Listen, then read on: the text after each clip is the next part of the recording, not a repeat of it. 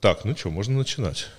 Вы знаете, удивительно, я здесь сижу уже неделю почти, и каждый первый практически приходящий, за исключением одного человека, говорит, что он здесь еще не был. Я-то думал, что наше, так сказать, партнерство с э, Creative Space, э, Creative States, она, оно будет каким- каким-то, знаете, ну там, ну всем известная площадка, вот, почему бы не показать. А оказывается, что я еще и хороших людей с ней знакомлю немножко.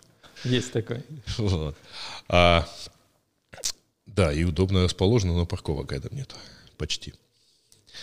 Хорошо, давайте начнем. Совсем в детали биографии, в общем, наверное, вдаваться не стоит. Вот. А, но я прочитал вот ту самую, которая есть, которую мне прислали. И, конечно же, насколько я понимаю, вы по образованию финансист. Нет. А вот э, там образование не указано, ну, то есть за исключением вуза там написано, но потом-то сразу в банк э, и так далее. Ну, Какова так... была история вот эта вот? Ну, история у меня такая. Я закончил Севастопольский национальный технический университет. У меня техническая специализация, компьютеризированные системы автоматики, управления вычислительной техники. Ага, так. Но э, я, в принципе, еще когда э, учился, я, в принципе, уже занимался предпринимательской деятельностью. Э, и она была связана со специализацией, потому что это было 2003-2004 год, Севастополь. Э, я совместно с братом э, организовал компанию, которая занималась установкой 1С и формирование внешних отчетов, SQL-серверов, автоматизация процессов бухгалтерии, управление как раз по специальности, да. Да, да. Ну, надо же было зарабатывать, и, в принципе, уже квалификация была достаточной. Э, в финансовую сферу, юридическую, потом э, страховую я попал случайно. Угу.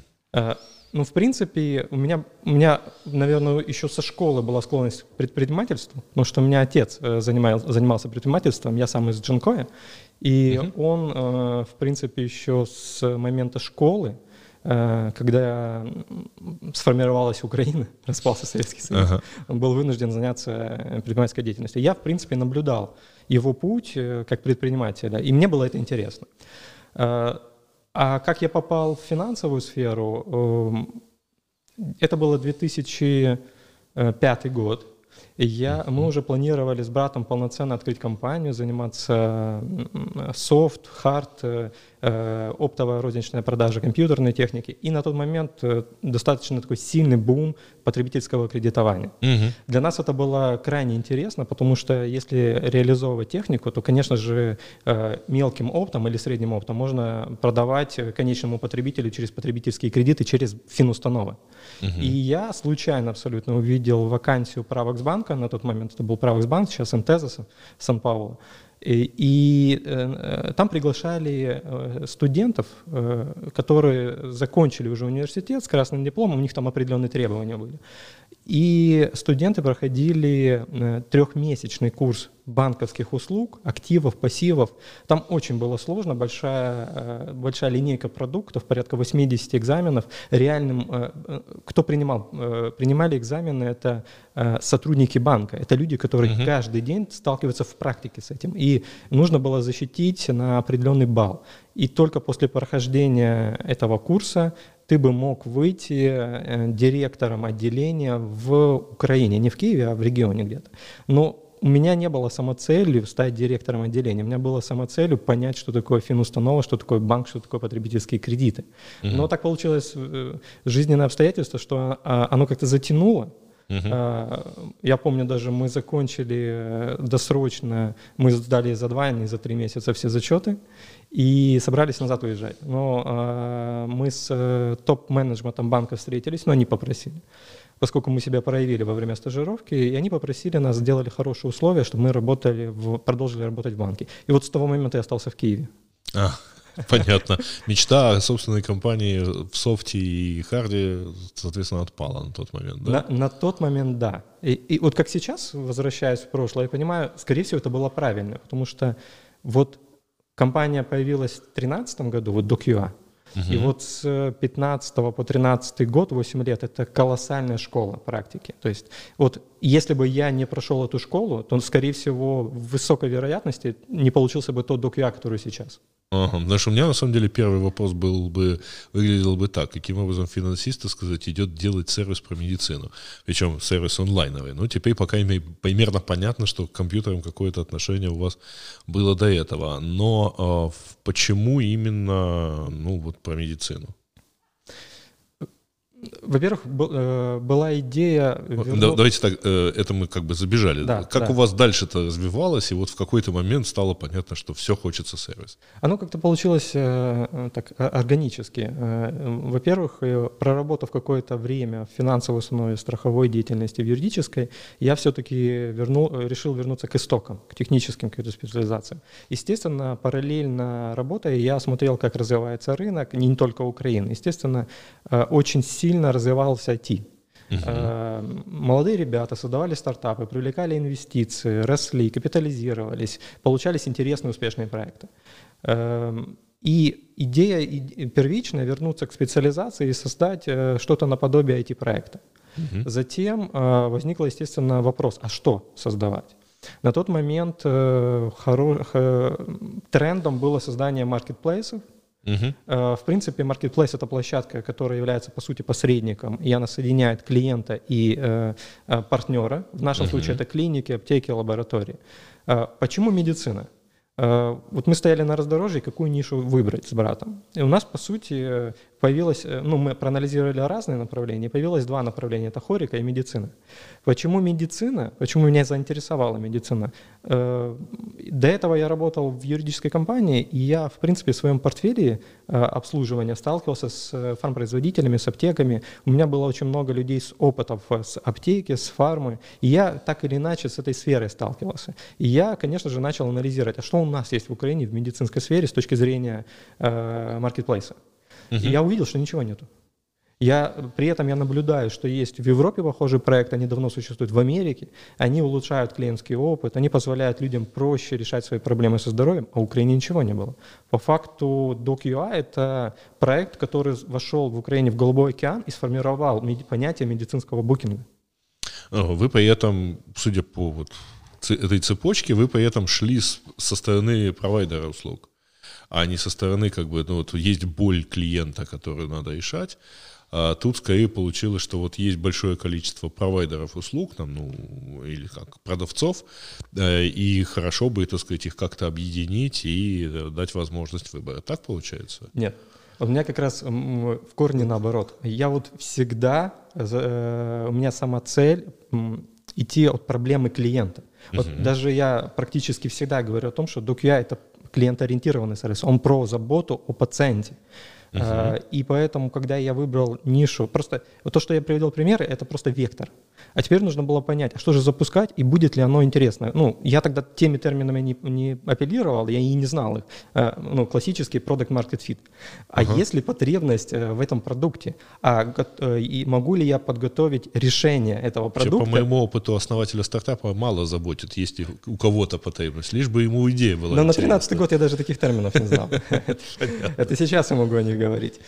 Я шел абсолютно интуитивно. Я понимаю, что есть ниша, я понимаю, какие есть проекты в Америке, в Европе. И что я делал? Я просто начал проводить внутренние исследования. Я начал э, проводить опросы своих родственников, проводить опросы людей на улице и спрашивать простые вещи. Э, вот у вас есть проблема со здоровьем, как вы ее решаете? Э, а вот такой бы сервис вам бы помог или нет? Естественно, в тот момент, поскольку сервисов не было, то люди э, пользовались либо рекомендациями, они спрашивали, вот ты ходил к такому врачу, посоветуй мне кого-то, или э, поисковыми инструментами, Google, Яндекс еще тогда был. Uh-huh. И, а я понял, что это, это, во-первых, какое здесь доверие и какая здесь защита данных. Э, и при этом я начал анализировать, как же работают проекты в Европе, в Америке. Я увидел, что уже на тот момент лет 7, например, существовал проект ZocDoc в Америке. Но я абсолютно понимал, у меня был опыт бизнеса, что если взять и клонировать на 100% эту модель в Украине, она не, не заработает. А у них просто медицина другая совсем. Там даже не вопрос в медицине, там даже вопрос в подходах. Э, э, во-первых, уровень проникновения интернета и использования онлайн-покупок высокий достаточно. То есть я приведу простой пример я звоню в ЗУКДОК и mm-hmm. спрашиваю, у меня болит живот, запишите кому-то. Они говорят, к сожалению, мы сервис поддержки, если бы у вас кнопка не работала, то мы бы вам помогли, а так ищите сами. У них нет практики вот таких вот звонков в колл-центр. Люди все в онлайне, такие, да? да, люди все в онлайне делают, покупают одежды, билеты и прочее, прочее. Это 13 год. И э, от, отсюда я понял, что необходим колл-центр, потому что людям нужно предоставлять э, наш сервис. То есть есть определенная ментальность, доверие даже к голосу. Второе, э, там рынок устроен таким образом, что очень много частно практикующих лицензированных врачей. И э, сама монетизация, ну это оплата, которую берет сервис, она построена на принципе subscription, подписной компании. То есть uh-huh. врачи платят за месяц, чтобы быть представленным в этом, на этом сервисе. А у нас, когда я начал с партнерами общаться, они, они говорят, не, я за результат хочу платить. А результатом является пациент, которого ты мне дал. Ну, а результатом, строго говоря, является сумма счета этого пациента. Ну, надо отталкиваться от бизнеса клиник. клиник э, бизнес-клиник рассчитан на пациенте. Пациент приходит, за ним приходят деньги.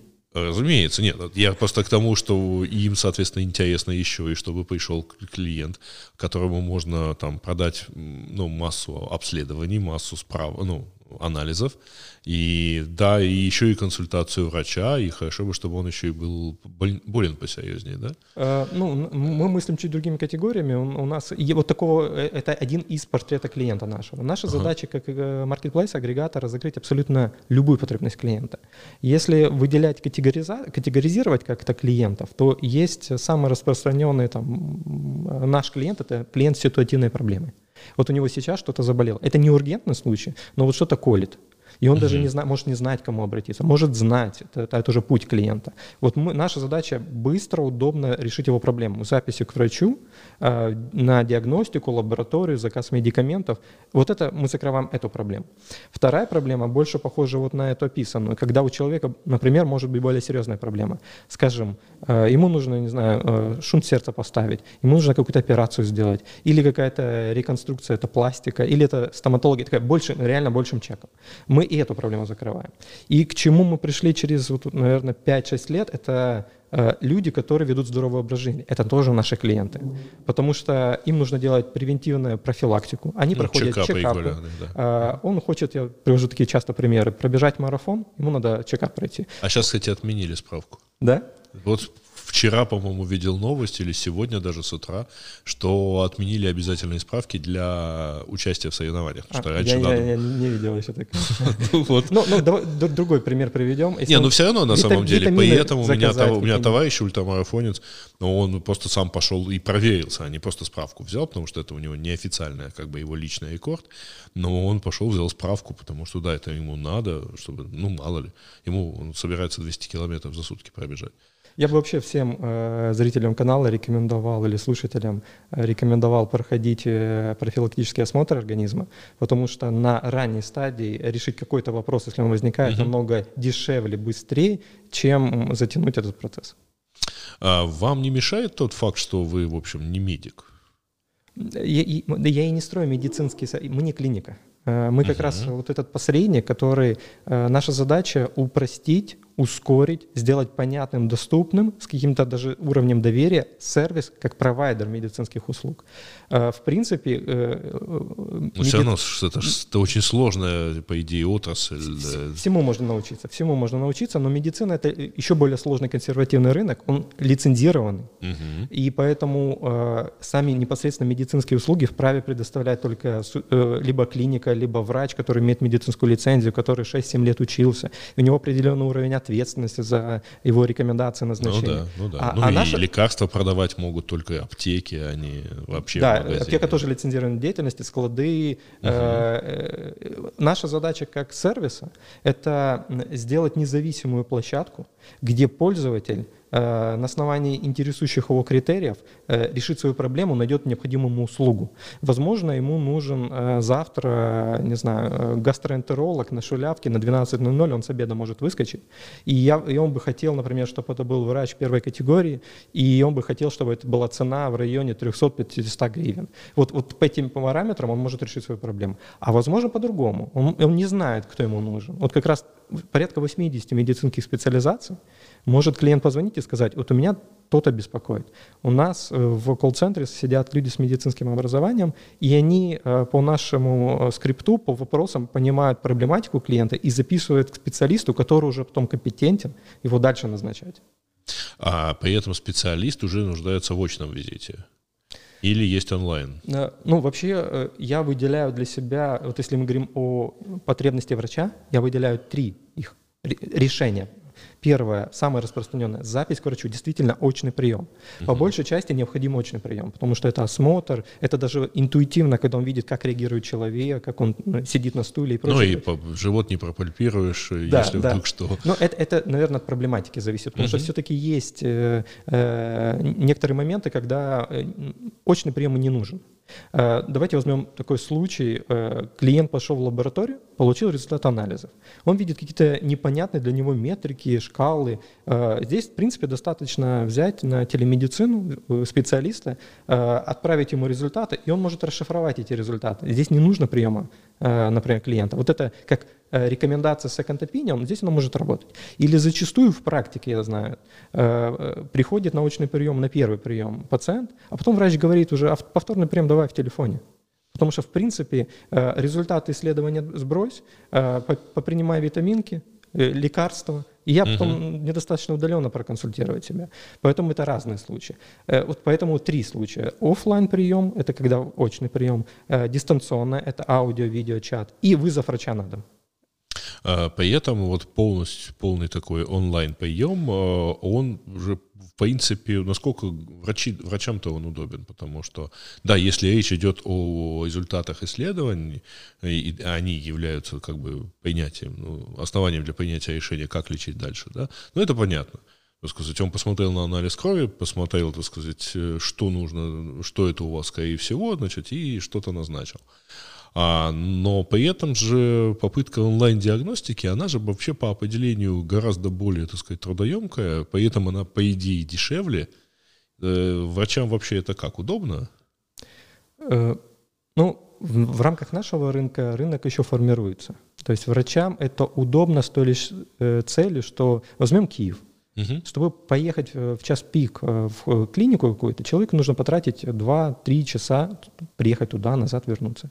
И это с точки зрения пациента неудобно. С точки зрения врача, он в принципе э, в каких-то протокольных случаях, ему достаточно удаленная консультация э, с пациентом, и он тогда не тратит время, он, он-то формирует свою очередь записи, но угу. ему не нужно в принципе офлайн клиент. И многие, многие в этом случае врачи, клиники уже это понимают. Они уже формируют слоты записи под онлайн. Они уже формируют необходимые, необходимые э, э, устройства, такие как видеокамера, такие как микрофон. Э, сейчас уже идет развитие и это тренд медицинских девайсов, когда, причем лицензированных, проходящие определенную сертификацию, угу. которые передают давление, через которых врач теоретически, вот это и есть телемедицина, он может услышать, как бьется сердце. Он может э, провести определенные исследования удаленно. Поэтому однозначно тренд в этом направлении будет. В Украине он еще зарождается, в Европе, в Америке это уже давно есть. И я думаю, что э, ну, офлайн никогда не уберем. Я думаю, просто они будут делить рынок в каких-то пропорциях.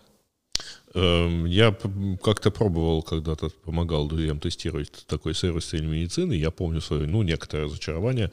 Меня спросили, что вас беспокоит. Я говорю, ну, иногда так это вот в спине что-то тянет, так сказать, и как-то, ну, естественно, с лишним весом. И понятно, что на спину что-то приходится. Э, и мне сказали, ну, мы вам рекомендуем сходить к врачу, наверное, у вас в спине что-то болит. Ну, спасибо, так сказать, капитан очевидность, я это как бы и так догадывался, что у меня в спине что-то побаливает. Насколько удовлетворяет э, э, клиентов, ну, то есть в вашем, ну, для, для вас клиент это посетитель, которому надо записаться. Насколько вот их такие варианты онлайн, э, офлайн, э, так сказать, они удовлетворяют в итоге? Или они просто экономят время таким образом? Ну, я, кстати, э, действительно хороший пример привели, потому что подавляющее большинство консультаций заканчивается в том, что в вашем случае нужно посетить специалиста, и мы записываем. Вот именно, да. Вот, но я скажу, удовлетворяют. Вообще я сторонник того, чтобы давать клиенту выбор. Чтобы он имел возможность и как second opinion проконсультироваться, и потом принять решение, например, записаться. Я приведу ряд примеров. Э, есть случаи, когда э, вот в данном э, кейсе, когда я могу не знать вообще, какой специалист это лечит. Я могу выбрать специалиста общей практики, терапевта, рассказать, что меня беспокоит, и он меня, меня направит уже к специалисту. Вам надо было пойти на два часа раньше к, к ортопеду, да? Скажет он, а так у него теперь только через неделю запись. Здесь просто надо понимать, что телемедицина это пока не урегулированный инструмент, это по большей части рекомендация second opinion. Конечно же, это не формируется какое-то официальное заключение. Есть определенные протоколы, которые подразумевают только осмотры. Но возьмем другой случай. Э, у мамы заболел ребенок, например, температура. Она никуда не хочет выезжать, но у него температура. Она вызывает врача на дом, педиатр. Педиатр приезжает, осматривает, формирует анамнез, все по протоколу делает и выписывает какой-то сиропчик. Э, например, если использует наше приложение, мама может заказать э, этот сироп, ей ее доставят, но она никогда его не давала, и она сомневается.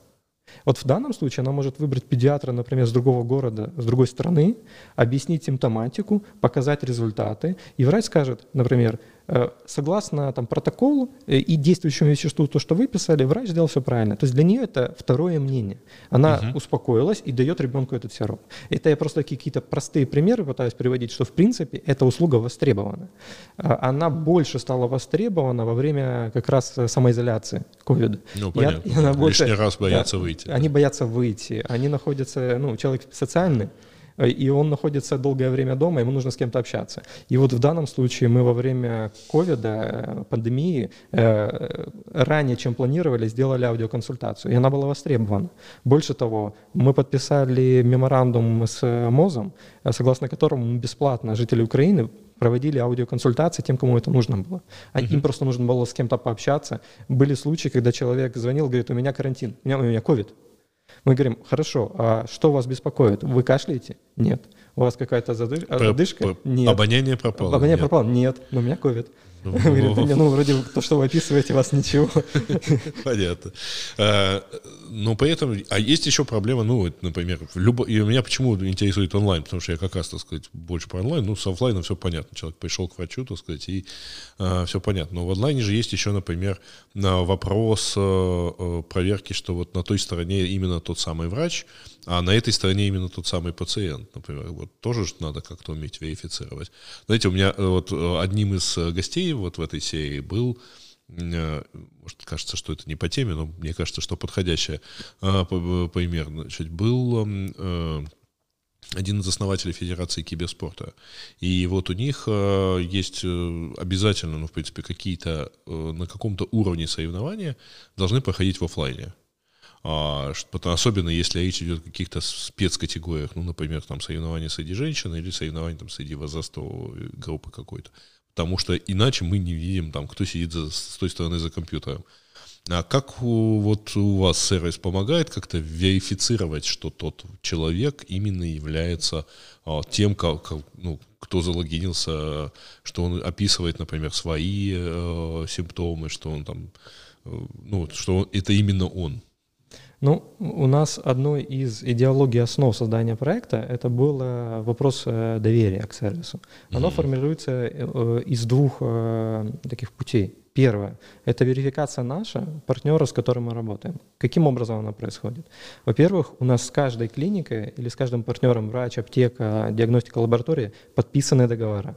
Э, когда мы подписываем с ними договора, это определенный уровень ответственности. Мы проверяем регистрационные документы, ну, лицензии. Понятно, да. Э, э, конечно же, согласно этих договорных обязательств, несет ответственность за специалиста, может нести только клиника, потому что врач работает под лицензией клиники. И тот контент, который она нам передает, это уже ответственность нашего партнера. Но мы перепроверяем это. Есть открытые реестры там, регистрации компаний, есть открытые реестры там, лицензирования специалистов и так далее. Конечно uh-huh. же, мы это это стараемся делать. Но мне кажется, самым важным фактором верификации в рамках проекта DoQA независимой площадки является пациент. Объясню, что имею в виду. Э, у нас есть система сбора отзывов, Uh-huh. И э, тот пациент, который э, только через нас записывается, только он имеет право ставить отзыв. Это индивидуальное мнение этого человека, и мы обязаны доказанный его покупатель, да. как бы, да? И в данном случае, по сути, э, совокупность этих отзывов, а это врач хороший или плохой, является верификацией рынка. Но вы же понимаете, вот, у меня вопрос был заготовлен, но потому что я видел, что у вас есть отзывы, но понимаете следующий вопрос. А как это вы по мнениям пациентов определяете, насколько хороший врач? Откуда пациенту знать, например, правильно ли все сделал? Ну, то есть мы оцениваем машину по по яркому лаку на кузове, не зная, что внутри, что в двигателе. А как он, тем более, если, да, я сегодня записался, завтра оставил, пошел к нему, сходил на консультацию, оставил отзыв, например, это стоматолог, да, а через полгода у меня пломба выпала. Э, да, это, это, ну, во-первых, всего учесть невозможно. Э, наша модель оценки рейтинга специалиста, она зашита в алгоритм. По сути, туда человек не имеет доступа. Этот алгоритм считает э, совокупность факторов. Фактор номер один — это э, профессиональные качества специалиста. Например, это профессор, это какой у него стаж и так далее. На основании этих, алгоритм, этих весов формируется первоначальный рейтинг. Угу. По дальнейшем... То есть от... по умолчанию э, доктор медицинских наук э, будет 5 и в специализированной клинике будет считаться лучше, чем там семейный врач в э, участковой поликлинике. Верно, потому что должен быть базис. Но этот базис зашит в определенные веса, категории и так далее. Потому что если врач только из интернатуры вышел, у него нет еще опыта, к сожалению, у него пока рейтинг будет невысокий. Но в дальнейшем, почему рынок определяет правила?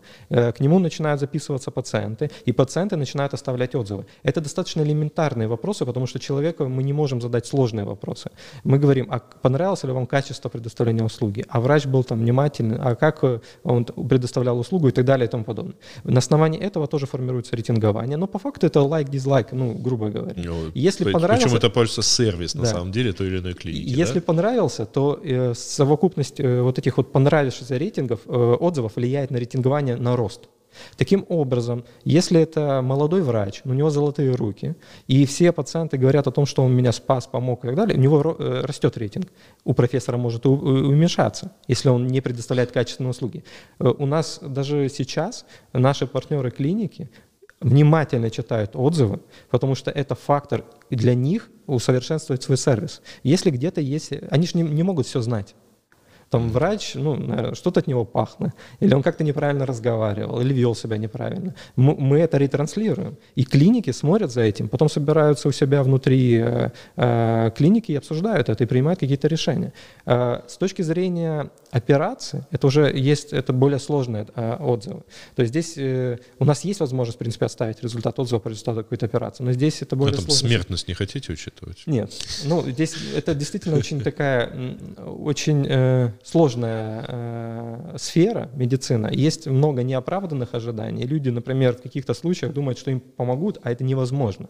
Ну, то есть это все сложно. Поэтому мы стараемся идти более простыми инструментами. Есть специалисты из рейтингования, есть э, э, отзывы пациентов о этих, этом специалисте, и эти отзывы влияют на его рейтинг. Он может расти в рейтинге, может уменьшаться. И таким образом рынок формирует э, его рейтинг. То есть вы, по крайней мере, гарантируете, что он попадет, условно говоря, к вежливому врачу, в чистую клинику, э, ну, то есть, потому что это те факторы, которые наиболее легко фиксируются. Ну, не совсем, не совсем так, э, потому что э, у нас пациенты очень грамотные, они о себе все знают. И вот когда ну, паци... да, пациент значит, приходит к... Их еще чипируют, так сказать, да, иногда. Нет, очень часто кейсы, когда... Особенно если они привыкли Особенно врачи так говорят, когда пациент считает, что он больше знает, чем врач. Вот, а, да. и, вот такие пациенты оставляют не только он вежливый, невежливый, он сделал правильное заключение, он выписал мне те-то, те препараты, они мне через какое-то время помогли. То есть это, это такие подготовленные пациенты, и, и это не только вежливость. Ну, к сожалению, я, я понимаю, ну, тут, тут мы можем, так сказать, приводить противоположные примеры довольно долго, потому да. что, да, есть врачи, которые, ну, там, например, там пойдет человек и, а, к врачу и потом оставит отзыв. Вы знаете, он даже не спросил, кто я по гороскопу. Вот, хотя всем же известно, что вот там у близнецов в этом месяце там, повышенное давление. Может, это такое. Вот. А как, кстати, вы, вы как-то боитесь с подобными странными комментариями или с подобными странными отзывами? Или не только странными, но и вообще там а, есть же проблема там злоупотребления вот там, комментариев. Бывает просто спам. Ну, во-первых, мы должны ретранслировать э, все мнения э, пациентов, которые записались через нас. Э, для нас фактор, что вы, мы точно записали этого пациента, потому что когда нам звонят и говорят, я этого врача знаю, не ходите к нему, а он не через нас записывался, у нас нет доверия, что он ходил к нему. Ну, понятно, да. Теперь по поводу э, самих отзывов. Э, клиент может оставить отзыв либо в своем личном кабинете, взвешенно, сел и написал, либо, если он этого не хочет, наш оператор колл-центра его набирает, и уже с его разрешения слов ретранслирует отзыв и все отзывы проходят модерацию. Ну, потому что разные слова есть, и нам нужно как бы взвешивать контент, который мы размещаем. Uh-huh. Но мы размещаем контент. А, врач или клиника может с ним работать. Каким образом? Она может либо оставить свой э, ответ на этот отзыв, чтобы mm-hmm. люди видели, что это, например, не соответствует действительности. Либо а, зачастую, э, когда невыполним сервис предоставления услуги, а, клиника или наш отдел лояльности начинает с этим работать. То есть, а что вам не понравилось в этом враче? Клиника зачастую предоставляет скидку. Например, давайте мы вам дадим другого врача, но бесплатно. Э, э, зачем это делается? Потому что только пациент может поменять свой отзыв. Он может зайти и отредактировать свой отзыв клиника не предлагает, а мы вам сделаем скидку, а вы оставьте о нас хороший отзыв. Я думаю, что предлагает, уверен в этом. А как вы с этим боретесь? Ну, а, то есть, а мы не можем с этим Я бороться. просто по опыту работы с несколькими маркетплейсами, ну, правда, не имеющим отношения к медицине, а, в общем, знаю, что такие вещи действительно как бы отслеживаются и поисекаются. Ну, то есть факт того, что так предлагается, а это, конечно, однозначно, так сказать, сигнал для того, чтобы как-то посмотреть на этого партнера, если особенно там, ну, вот магазин, например, на маркетплейсе типа розетки или Prom.ua начинает говорить, ну, вот за хорошую оценку мы вам сделаем дополнительную скидку или сделаем бесплатную доставку. У нас есть э, такое понимание черный список. Uh-huh. Зачастую туда попадают партнеры, которые либо обманывают наших клиентов. Э, например, это, это распространенный случай, когда приходит пациент, а вы от DocUA? Да, ну тогда вам плюс к оплате. Вот мы сразу их в черный список, потому что у нас нету скрытых э, наценок комиссии, все цены соответствуют ценам клиник. Больше того, мы проводим большую работу отдела по работе с партнерами на эксклюзивные условия, чтобы для нашего клиента была скидка. Если он придет просто в клинику, ее не будет. Вот таких партнеров мы выявляем, но это очень просто, потому что пациент нам говорит, было дороже, я недоволен. Мы его перезаписываем, а ту клинику в черный список.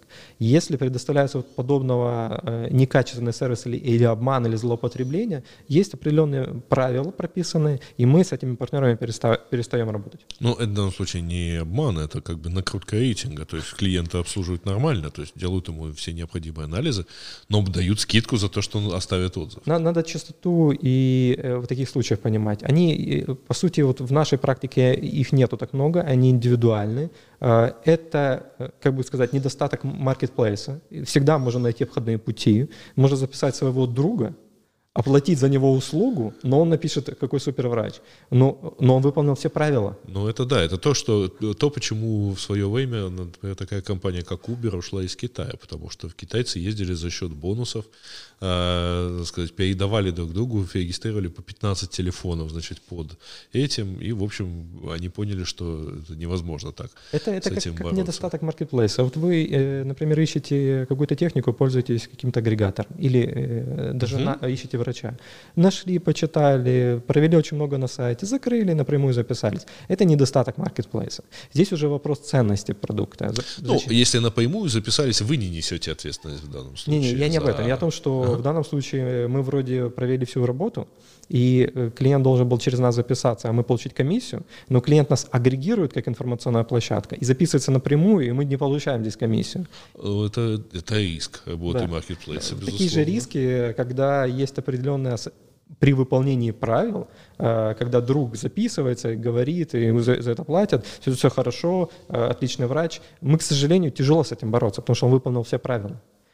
А у вас нету какого-то контроля качества, ну, например, что вот клиника а, заявляет там некий полный набор обследований, а там, э, значит, э, томографию делают, например, в соседнем институте, вот, куда надо пройти, там, обойти полгорода как-то или там еще как-то пройти, э, хотя вроде бы как заявлено. Э, ну, и повторюсь, что вот тут контент, эти услуги, которые передает нам партнер, это они несут за это ответственности. Естественно, Нет, так, но... такие случаи возможны. Знаете, они, я они... много сталкивался с тем, что люди не понимают, что они, они это узнали у вас, поэтому uh-huh. они у вас записывались, а там, оказывается, нет на самом деле. Ну, э, если э, такие случаи выявляются, когда клиент нам об этом говорит, тогда мы ага, сразу проведем внутреннее расследование. Ну, полторы тысячи клиник по всей Украине очень тяжело проверить. Ну, на самом деле, я, мы интернет-магазины обследовали, есть конечно, выборочные какие-то проверки, не то, что там в 100%, но, но в общем, по опыту работы с товарными агрегаторами были специальные службы, которые делали, вот как бы, знаете, как таинственный покупатель.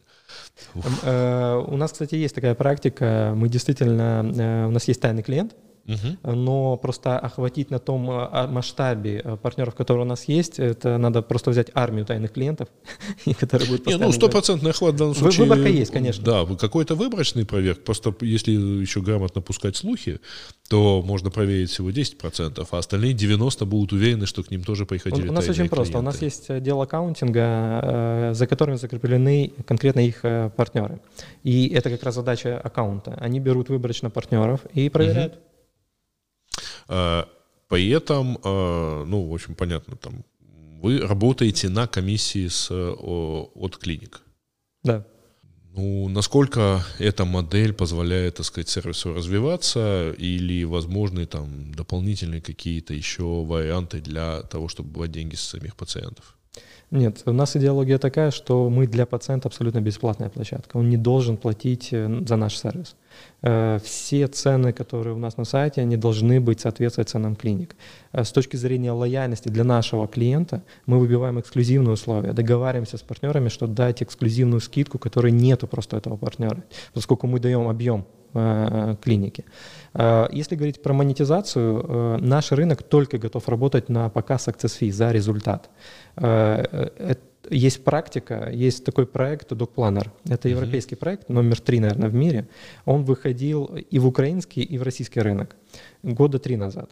Я общаюсь, мы часто общаемся с нашими там, коллегами, э, я общаюсь с ними, я сразу им говорил, ваша модель, подписная компания, э, в рамках э, рынка постсоветского пространства не сработает. Это то есть subscription да. с подписчиком, да. ну, с клиентом, который будет записываться? С, не с клиента, а с а. партнера, врача или клиники. А, я понял, то есть не с конкретно с оказанных услуг, не, берет деньги. не с конкретно оказанных услуг, а да. а с регулярной подпиской. Да. С пациента да? не берут деньги. В принципе, любой, по сути, marketplace он не берет, он берет только с партнера, с комиссию. Uh-huh. Вот они вышли в рынок России, и э, через э, буквально пару месяцев они поменяли свою модель. Потому что ну, были какие-то новаторы, которые оплатили первый месяц, не получили пациентов и сказали, а зачем нам платить? Ну, то есть, к сожалению, у нас такая есть такая ментальность. Вот в Европе у них так работает, а в постсоветском пространстве не работает. Возможно, те рынки, которые мы сейчас рассматриваем, европейские, мы, у нас будет другая модель, у нас будет подписная модель, потому что там так работает, там такая практика. Но вот э, в Украине, Казахстане, Узбекистане, Молдове, Грузии, Азербайджане, где мы сейчас запустились, там только за результат. А почему, как вы думаете? Э, вот потому, э, как я привел пример, э, клиника, она считает, она все считает. Вот она заплатила, например, какую-то сумму за подписную кампанию. Дальше она считает экономику. Я получил пациента или не получил? Если получил, то сколько мне средств при, э, я получил от этого пациента и сколько я заплатил? Есть ли альтернативы маркетинговых источников, которые мне дадут больше результат за эти же деньги? То есть у нас люди считают, и они готовы платить только за результат. Но, может быть, там проблем, э, проблема еще и в том, что у нас клиника фактически является не, не только провайдером услуг, ну, не только провайдером консультации, да, ну, то есть обследования, но и всех вот этих дополнительных сопутствующих вещей. То есть в каждой клинике такое натуральное хозяйство с рентгеном, а, значит, э, МРТ и всеми прочими. А, ну, есть, конечно, есть и такие аппараты. Вот. А у них, э, ну, доктор есть доктор, так сказать, к нему пришел клиент, он ему выписал направление в к третьим лицам и пошел себе дальше. Естественно, ему, естественно, платить какую-то фиксированную сумму. Ну, Нет? вот в этом-то и есть разница. То есть, э, если смотреть на европейский рынок американский, там очень много частно практикующих лицензированных врачей. И они, э, это конкурентный рынок. uh-huh. и они конкурируют. Как раз они хотят быть представлены на площадках, они хотят, чтобы их видел клиент и к ним записывался. У нас рынок немного по-другому устроен. У нас есть очень много брендовых клиник. Э, вот, например, там в одной известной клинике работает тысячи, сотни врачей под ее лицензией. То есть э, они, и поэтому я работаю с этой клиникой, они мне дают сотни врачей. И как раз вот такие клиники еще могли бы платить подписную компанию, но за то, чтобы представлены на сайте. Но у нас чуть-чуть по-другому устроены рынки. Uh-huh. И, и, у нас восприятие партнера, оно такое. Я хочу платить за результат. Мы пробовали какую-то подписную компанию, но все опять начинают читать деньги. А вы же э, фактически этим сервисом влезаете чуть-чуть на место семейного врача. Ну, такого врача, который всегда есть под рукой, которого можно о чем-то спросить, и который, пусть и в телефонном режиме, скажет, что, ну, нет, надо идти там к невропатологу обязательно, так сказать, вот такой-то тогда-то принимает. Ну, то есть вы фактически рекомендательный сервис, а даже, скорее не так, вы решаете ту же проблему, которую, э, за которую человек, подписавший, значит, а, подписавшийся с семейным врачом, он, в общем, использует семейного врача. Ну, не совсем так. Э, мы, э, врач — это специалист. У него поток пациентов. Мы сервис, который предоставляет качественную услугу клиенту и врачу. То есть мы являемся тем мостиком, который их соединяет. Например, почему э, с нами должен работать семейный врач? Потому что мы выстраиваем его порядок э, записи. Мы, мы же не рекомендуем, мы записываем. То есть если нужен э, врач общей практики, терапевт, не, ну вы делаете, вы строите рейтинг, вы собираете отзывы, то есть какая-то рекомендация в данном случае есть. Если я захочу записаться к невропатологу там на Печерский, да. то вы мне покажете отсортированный список, а это уже есть рекомендация. Да, но эта э, рекомендация будет выстраиваться из э, вот тех, тех же отзывов пациентов, угу. и, следовательно, да, врач хороший специалист, но э, и он должен хорошую услугу предоставлять, чтобы попасть в топ. Если он предоставляет некачественную услугу, ну, значит, надо что-то с собой делать. Не, ну, то в данном случае все равно вы являетесь как бы автором рекомендации немножко, потому что, знаете, как в свое время а, Google защищал свое право ранжировать сайты в результатах угу. поиска, ссылаясь на первую поправку о свободе слова. Да. Что это как бы свобода слова компании.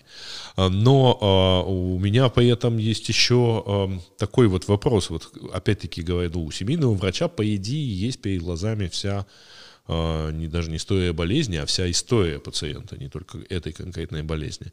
Но у вас она тоже накапливается. Пока нет. Мы, мы еще не создали медицинскую карту. Э, сейчас мы сервис, который решает проблему э, Записи коммуникации сейчас с, с медицинскими да? сервисами. Э, какие это сервисы? Это врач, врач либо в клинике, либо вызов врача на дом, либо аудиоконсультация. Это, э, если рассматривать путь клиента, это лабораторные центры, потому что зачастую врачи направляют на сдачу анализов. Угу. Это диагностика, это а, аптеки, то есть это заказ препаратов, доставка их или забор сам, э, самовывозом с аптеки. То есть в данном случае на, э, мы закрываем потребность клиента в коммуникации в его клиентском пути со всеми медицинскими сервисами.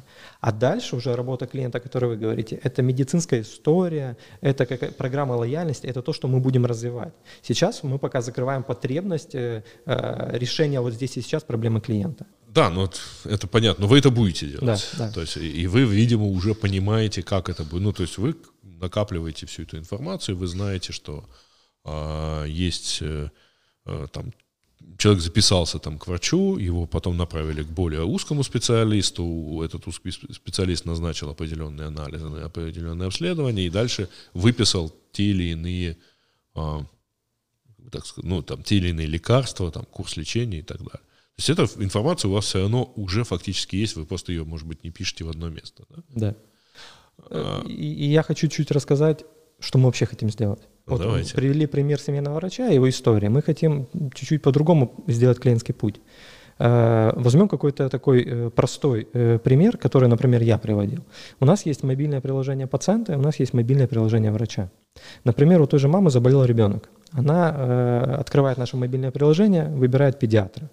Вот этот педиатр ей подходит, стоимость, квалификация, Э, там, рейтинги посмотрела, отзывы почитала, подала запрос на то, чтобы он к ней приехал. Он, он, он принял этот запрос. У него, у него построился маршрут к ней. То есть он уже не ошибется, как от Глова там заказываете, не ошибется ага. с Саксаганского или Сакайдача. Ну, не знаю, мне на этой неделе пришлось отменить один заказ. Да? В Глова долго везли.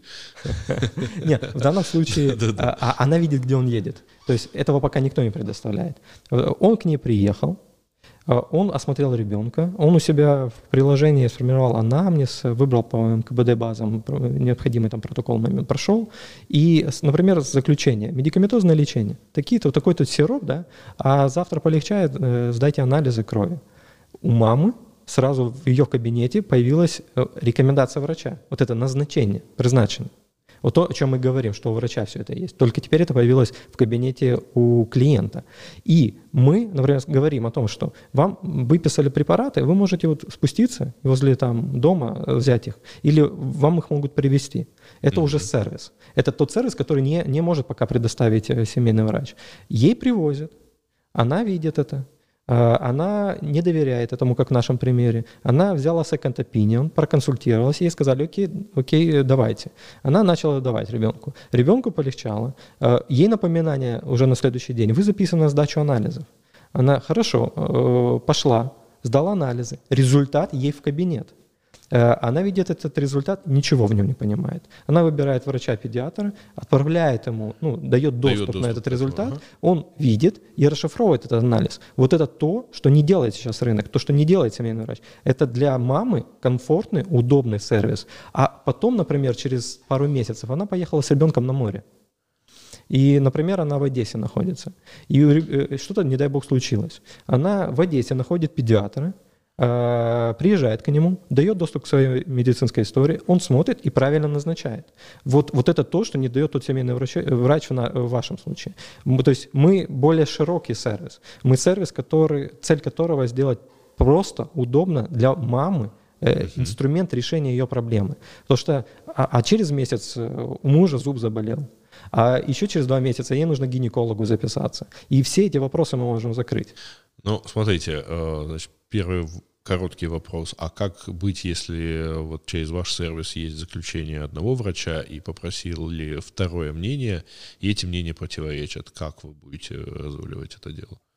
Э, э, ну, во-первых, это будет, наверное, решать мама, потому что здесь вопрос, мы не имеем права решать этот вопрос, потому что мы сервис. Но, конечно же, если она к нам обратится и скажет, вот этот ну, врач... что теперь делать? Этот врач... Вот я, я к этому подожду. Этот врач мне дал одну рекомендацию, этот врач дал другую рекомендацию. Во-первых, мы с ее разрешения проанализируем это, этот кейс, потому что в данном случае у нас тоже медики работают. Угу. И второе, мы, скорее всего, ей предложим еще одно мнение специалиста, можем ее записать даже за безопасность безоплатно, или выбрать другого специалиста и проконсультироваться. Такие кейсы возможны, но зачастую врачи, они работают по протоколам.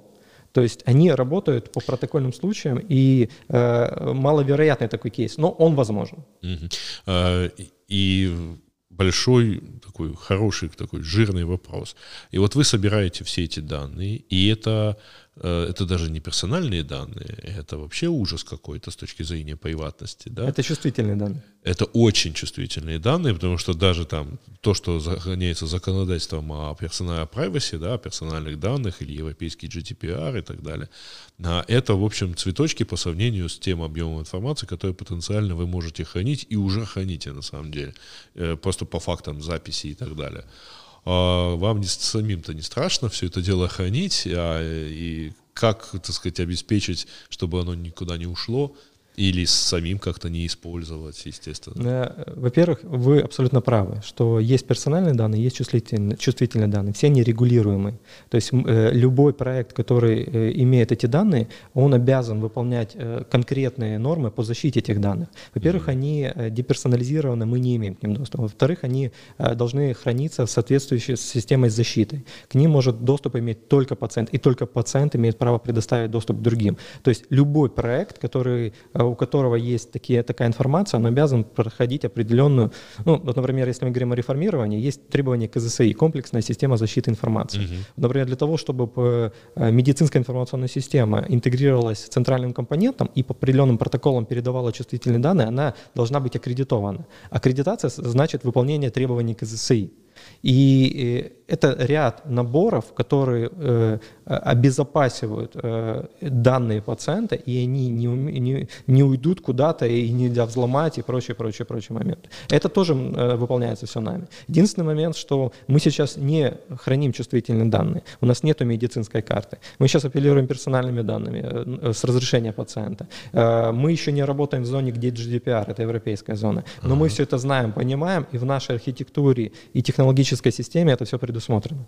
Ну, э, да, формально, э, так сказать, даже если все данные деперсонализированные утекут, то это как бы не данные о том, что кто-то болен чем-то, то есть это врачебная тайна не нарушается и так далее. Yeah. Но если все это дело условно как-то проанализировать, то можно сделать какие-то выводы на основании того, что вот человек ходит там по гастроэнтерологу каждый там понедельник из чего можно сделать вывод, что он, наверное, чем-то травится, так сказать, на выходных, а, к примеру, или, может быть, не травится, слишком хорошо их проводит, да, а, то есть это все равно вот некий э, анализ может дать э, возможность это все сделать, э, более того, а, ну, я правда не знаю, насколько это вопрос, потому что это, так, это уже мысли, что, в принципе, по, по опыту работы с большими данными понятно, что есть вещи, которые есть.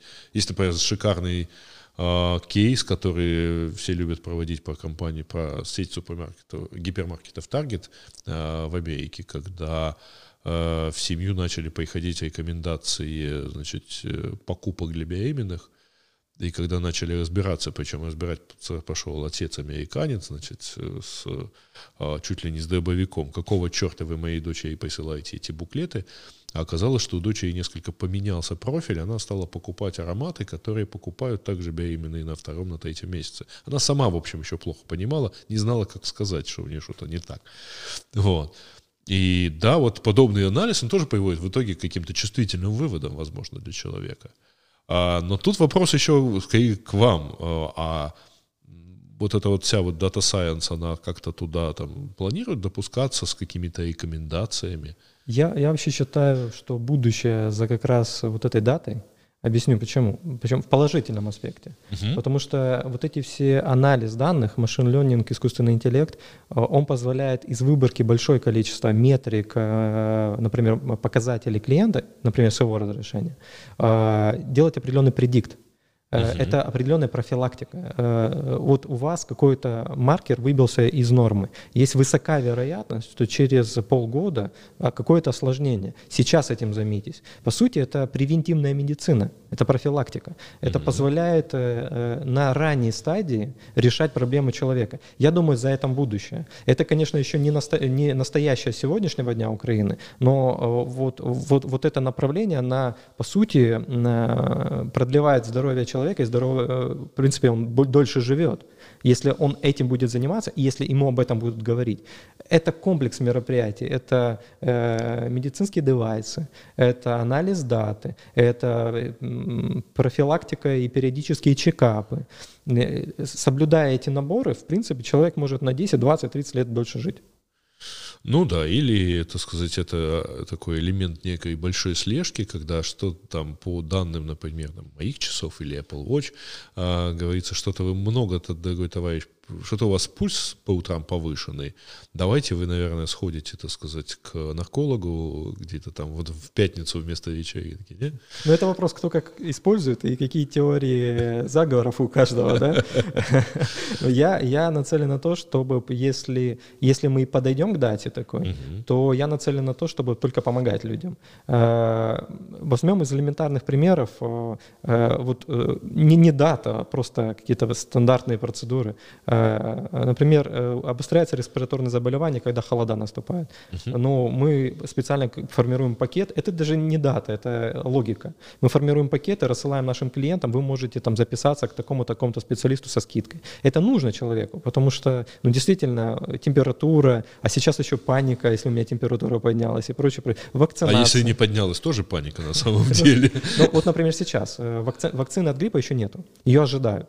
Вот мы создали такой такой пакет, э, мы э, проводим предзаказы для своих клиентов. То есть, по сути, сейчас наш клиент может зайти на сайт, оставить информацию о себе и сказать, я формирую бронь на вакцинацию. Как только она появляется, у нас есть много партнеров, с которыми мы уже обсудили и договорились об этом, только она появляется, мы сразу предоставляем услугу нашему клиенту по вакцинированию. Потому что, например, по опыту прошлого года не всем хватило даже вот в той клинике, которую он хотел, вакцинацию, а под нас уже клиника бронирует вакцину. Угу. Да, но сейчас, правда, когда говорят вообще вакцину, то все понимают, про какую вакцину идет речь. Поэтому а, ну, главное, чтобы народ не думал, что вы уже и от коронавируса. Не, нет, этого еще нет. Но ПЦР-тест или еще другой на проверку мы тоже можем. Да, просто вот у меня здесь были гости, из, э, с которыми обсуждали фармакологию, и там, в общем, даже не употребили слово коронавирус, мы просто говорили о вакцине. Всем понятно, так сказать. Нет, ее еще нет. Ну, да, хотя да, вот Китай, Китай заявил о том, что он уже экспериментирует. Россия заявила, что она уже всех вылечила. Кто же мешает? Мы тоже можем говорить. Нет, исследование это достаточно долгие, и так быстро она не может появиться просто.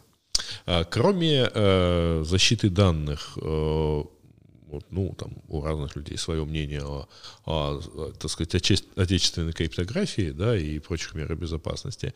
Но кроме вот защиты этих данных, вас не пытаются порегулировать там то же самое Министерство э, здравоохранения, ну, охраны здоровья, или другие какие-то такие более-менее официальные лица, там какие-то внезапные проверки, потому что, ну вот, за исключением этой передачи данных, по идее, любой может сделать там сайт и начать собирать, там, подписываться с клиниками, начать собирать эти а, ну, информацию в том числе. Э, на протяжении вот времени работы проекта DoQA, uh-huh. это уже 6 лет, э, наверное, 5 а то и 10 проектов пытались нас повторить, потому что мы были первые в рынке, но они не состоялись. Здесь вопрос, э, э, во-первых, не было таких прецедентов, о которых вы говорите.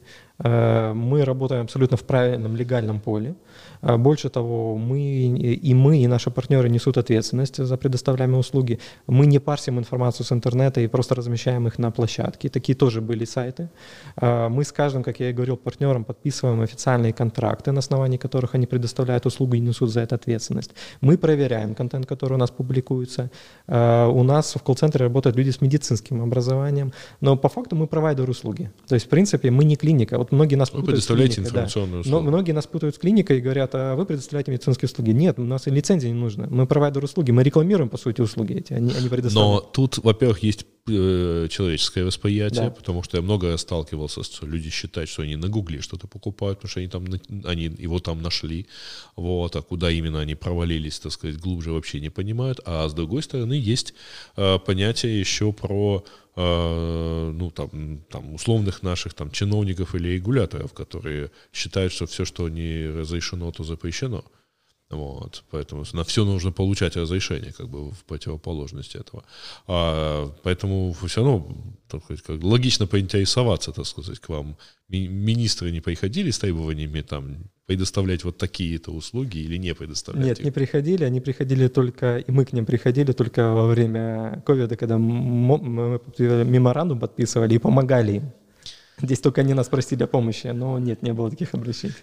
Ну, значит, вам повезло. А может быть, правда, так сказать, они там как бы не видят пока опасности какой-то с там а, каким, каким-то своим там тоже интересом. Я думаю, они только могут увидеть возможности в нашем проекте, потому что вот, например, сейчас в рамках э, реформирования Uh-huh. Что реформа сделала? Она позволила первой ланке, по сути, сформировать понятие «семейный врач», за, подписать декларации с, по-моему, если ошибаюсь, 30 миллионов э, украинцев, и э, определенные правила установки медицинской информационной системы и обмен данными с центральным компонентом.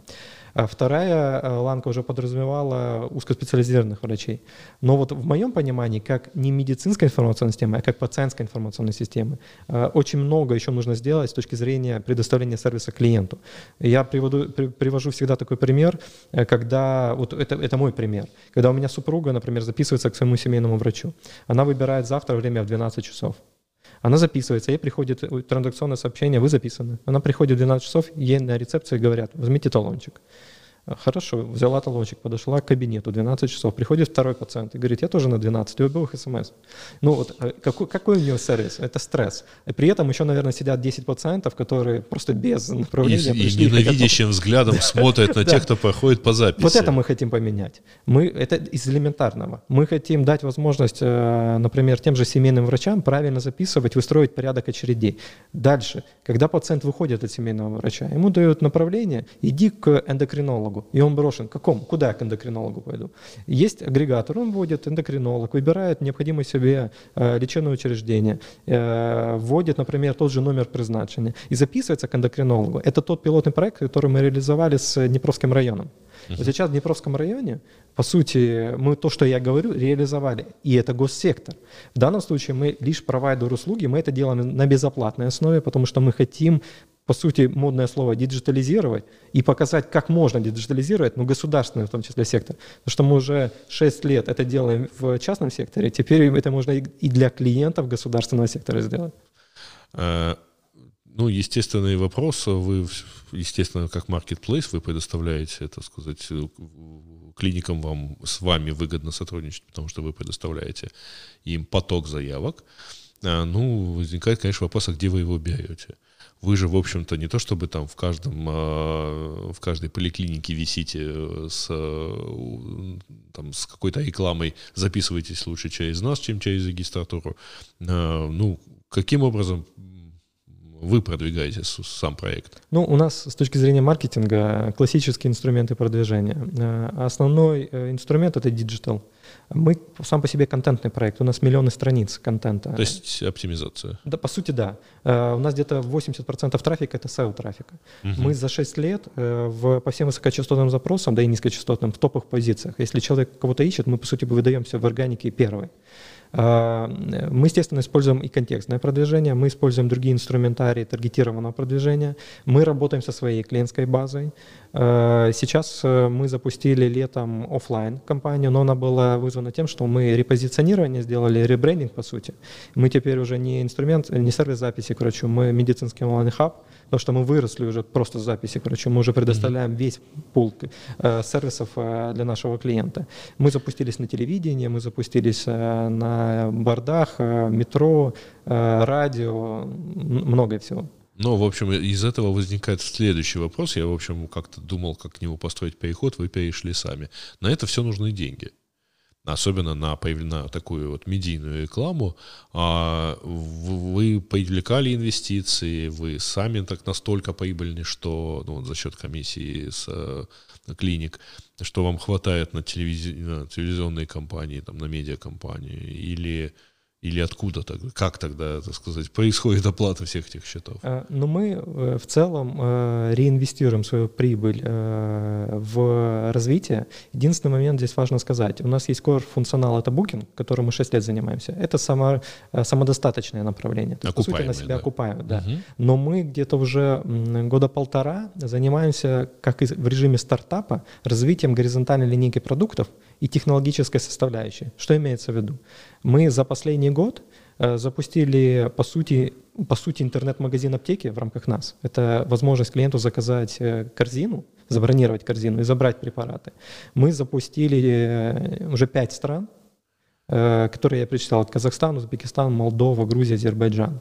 Мы сделали полное репозиционирование, ребрендинг проекта, мы запустили аудиоконсультации, мы сделали два мобильных приложения для пациента и для врача. Ну, в частности, это четыре, под iOS Android нативные каждый. Ну, да. Естественно, под все это нужны средства. Каким образом? Это классический путь развития онлайн-проекта. В, в весной прошлого года, 19 мы э, объявили о привлечении раунда классического. Ага. Мы планировали э, привлечь э, миноритарного акционера и эти средства направить как раз на вот это развитие, которое я сказал. Единственное, здесь не классическая ситуация получилась, что вот эта сделка, она произошла таким образом, что наш э, предыдущий инвестор вышел, это была CIG, Черновецкая инвестмент группа, угу. а группа компаний «Эффективные инвестиции» во главе с Лиски Игорем, они зашли.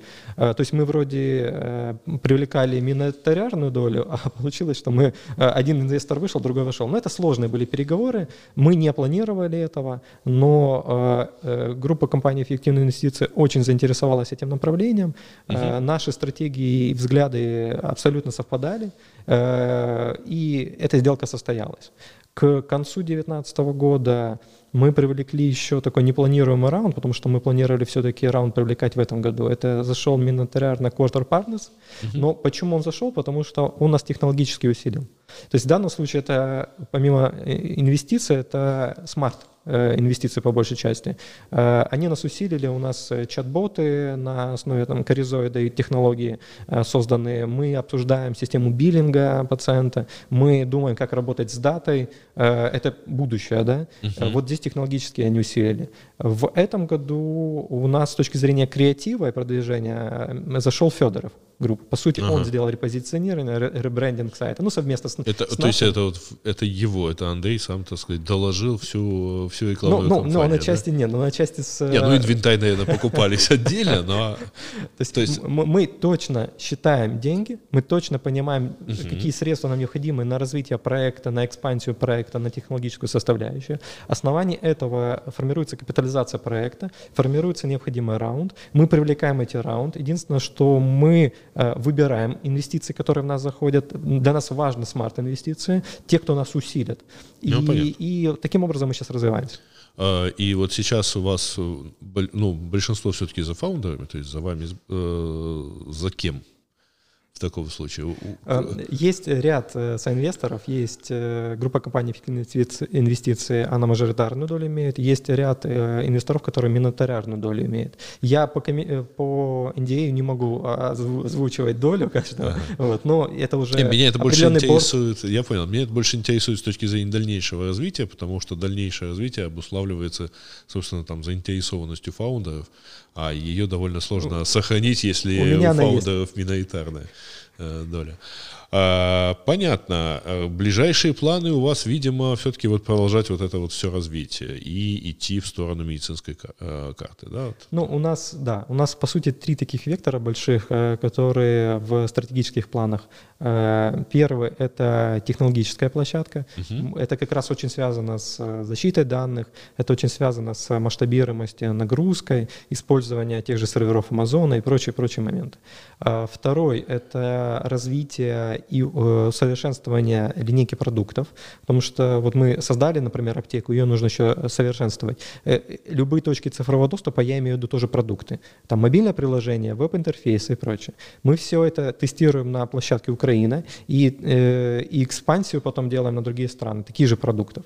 У нас в планах еще запуск в таких рынках, как Дубай, Турция и смотрим в, в европейскую часть, какую-то одну из европейских стран, возможно, это будет Польша. И, по сути, вот эта стратегия на где-то год еще э, на реализацию того, что mm-hmm. я озвучил. Э, при этом вы как вы считаете, что вот то, что вы работаете в Украине, можно так вот трансплантировать в Дубае или в Польшу? Э, э, Все зависит от специфики рынка. По большей части это как, как лего, как, как пазл. Хотел, как пазл. Да. Где-то, возможно, регуляторно или ментально что-то не, какая-то услуга просто не может работать. Тогда ее просто не будет там имплементировано. И ага. когда мы заходим на рынки, мы делаем классический путь. Мы исследуем рынок, мы делаем юридическую информационную справку о легальности и возможности тех или иных инструментов. Если это европейский рынок, это, естественно, GDPR. А, дальше мы исследуем рынок а, на конкуренцию, мы общаемся с партнерами, общаемся с нашими э, клиентами, мы понимаем, что им нужно, по какой модели мы можем работать. На основании этого мы вот этот пазл э, из наших продуктов, которые есть в Украине, формируем и запускаем в тех или иных рынках. Например, э, Турция или Дубай, Эмираты, там, например, выход, в моем понимании, без мобильного приложения крайне сложный, потому что очень много людей именно в смартфонах. Угу. Поэтому э, как одни из, из аксиомой выхода в этот рынок наличие мобильного приложения.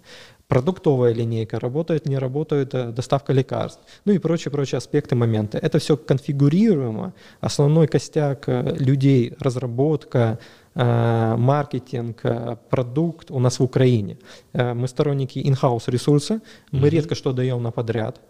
Мы только мобильное приложение отдали, потому что мы сразу сказали, у нас нету в этом компетенции. Хотя э, вот с нашим подрядчиком DevLight работает наша большая команда разработчиков, дизайнеров, э, которая очень много рекомендаций дает, потому что мы эксперты своего Потом отрасли. вы просто наймете нескольких кодеров, и у вас будет in-house разработка, видимо, э, да? Вопрос в экономике. Да, если ага. это будет выгодно, будем так делать. Понятно. А у, вот в мусульманских странах нет каких-то там религиозных ограничений на использование подобных сервисов? Я, честно говоря, не знаю. Вопрос, каждая страна специфична. Э, и ну, из, из очевидного, э, в, например, в арабской стране это right to left справа налево. Uh-huh. И нам нужно э, локализировать свой продукт под локальный рынок, который right to left, и английскую версию. С точки зрения ментальности, конечно же, те же инструменты продвижения digital, есть какие-то ограничения. Да даже в Украине есть ограничения на рекламу э, все, э, каких-то, например, пластика груди. Ну, просто можно в бан попасть. Э, поэтому мы это все учитываем, и, естественно, только на основании э, э, абсолютно правильного легального инструмента запускаемся. Почему я говорю, что мы проводим исследование research рынка с точки зрения юридической деятельности в том числе. Ну или да, или если вы выходите в дзен-буддистскую страну, то там просто лечиться не принято, да? Ну нет, ну там, кстати, ну, даже если возьмем Индию, там очень много аюрведов. И к аюрведам тоже хотят записаться. А, гем, а гомеопатам у нас много записей? Ну, есть, конечно, клиенты, которые туда записываются. Это не топовая, конечно, специализация, но, конечно, клиенты есть. А, а записываются, ну, чем меньше записываются, тем, по идее, лучше по логике гомеопатов, нет? Ну я думаю, что каждому врачу нужно больше пациентов. Понятно. Ну что, давайте тогда я вам пожелаю, чтобы у нас было достаточно хороших врачей, и... но при этом, чтобы к ним записывались в основном с профилактическими мерами. Все-таки хочется как-то пожелать здоровья всей нации одновременно. Спасибо за беседу, и, в общем, кажется, мы много нового узнали. По крайней мере, много интересного было рассказано. Спасибо. Спасибо.